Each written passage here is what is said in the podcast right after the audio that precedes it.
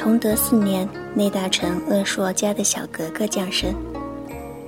鄂硕十分喜欢这个粉雕玉琢的女儿，请来私塾先生教导其诗书礼义。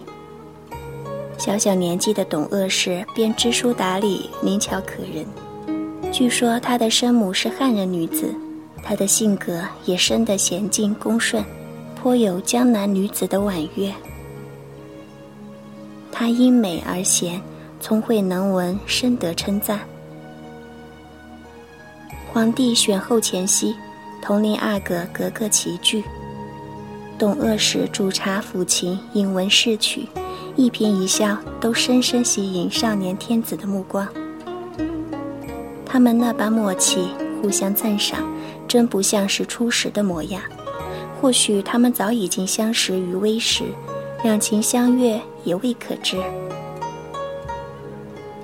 然而命运的巨手翻云覆雨。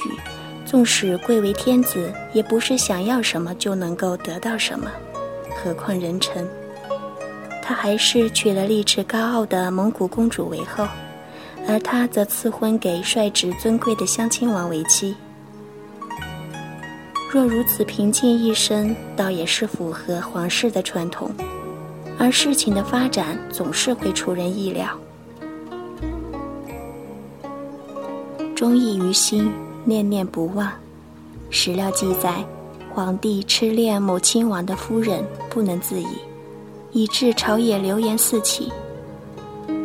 憋屈的襄亲王伯木伯果尔只能够申诉自己的夫人。耳闻此事的天子少年气盛，与之起了争执，冲动之下掌掴了亲王弟弟。可怜的伯木伯果尔悲愤离世。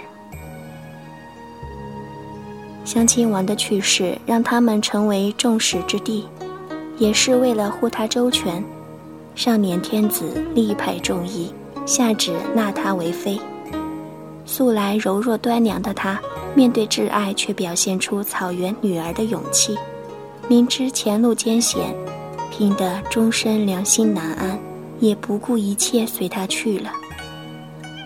顺治十三年，董鄂氏入宫。同年八月，封为贤妃，仅一月有余。皇帝福临以敏慧端良，未有出董鄂氏之上者为由，晋封她为皇贵妃，为她举行了隆重的册妃典礼，大赦天下。纵观清朝近三百年历史，因侧妃而大赦天下，这是绝无仅有的一次。皇帝的钟情由此天下皆知。这年福临十九岁，董鄂妃十八岁。董鄂妃端宫温柔，极富才情，与皇帝情意相投。她入宫后，皇帝因常年压抑而躁郁的情绪得到缓解，心情一天好过一天。两人常在一起赋诗作画，参禅悟佛。他亲自照料福临饮食起居，斟酒劝饭，问寒问暖。每当福临批阅奏折至夜分，他总是陪伴左右，为其展卷研墨，侍奉汤茶。他还时常劝福临崇尚节俭，清闲勤政。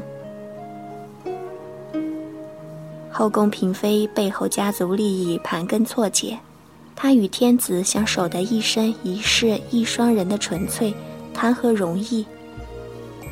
福临只是想给自己挚爱女子能给的一切，但极宠于一身，也是极怨于一身。董鄂妃后宫生活的艰险可想而知，但她从不口出怨言，亦为恃宠而骄。始终对后妃谦恭有礼，悉心侍奉。无论皇后还是其他嫔妃身体抱恙，董鄂妃都亲自服侍，为他们解除忧虑，置办所需。她不恋虚名，多次劝皇帝放下立她为后的念头。她只待他为自己敬爱的夫君，能够陪在他身边，便别无所求。他的谦恭贤淑，让一直对他冷漠的太后也生出了几分的赞许。顺治十四年，董鄂妃诞下皇子，欣喜若狂的福临颁诏天下，此乃朕第一子，接受群臣朝贺，接着大赦天下，大有册封太子之意。董鄂妃早已万千宠爱于一身，现又诞下子嗣。对很多人而言，都是一个威胁。孝庄太后将这一切看在眼里，心想：亲事多情重，看自己的儿子多想先帝呀。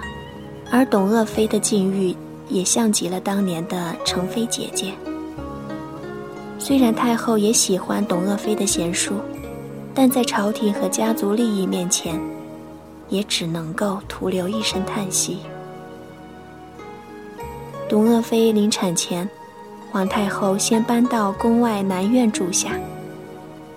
董鄂妃生下皇子不久，太后便以身体不适为由，召后妃前往伺候。一向恭顺的董鄂妃虽然身体虚弱，还是前往照顾太后，朝夕侍奉，废寝忘食。太后身体渐渐好转。她自己的健康却因此受到了很大的影响。不久，致命的打击接踵而来，董鄂妃未足百日的皇儿不幸夭折。悲痛的她一病不起，此后她的身体一直十分虚弱。即便如此，她还时常勉励安慰福临说：“没有大碍的。”他潜心参佛，侍奉后妃更加谦和恭顺。这般苦撑三年后，如花年华的一代佳人便永远睡去。董鄂妃去世之后，皇帝郁结难舒，几近癫狂，倾尽一切以慰爱妻之灵。为了弥补生前不能够立她为后的遗憾，在其去世第二天。便追封为孝献皇后，亲自撰记悼殓，为她举办隆重的葬礼，命上至亲王，下至百官，连同公主、命妇都要齐聚哭灵，甚至为了爱妻在阴间也有人照料，要将平时服侍她的宫人赐死陪葬，最终被劝阻。三个多月后，忧郁的皇帝染病离世。追随着挚爱而去。最后，我想以纳兰容若的这首《生渣子》作为结尾。他们的爱就像合欢，就算欢乐稍纵即逝，也甘之如饴。合心即欢，无需再多言语，以让世人铭记。或许他们自己也无法确信能够相伴一生。最渴望的不过是那一瞬，拼尽全力得到可以相守的契机，用心守护来之不易的丝缕幸福，深深相爱，至死不渝。那么再长久的一生，回首时也不过就是这芬芳的一瞬。惆怅彩云飞，碧落知何许？不见合欢花。空倚相思树，总是别时情，哪得分明语？盼得最长啸，数尽燕燕语。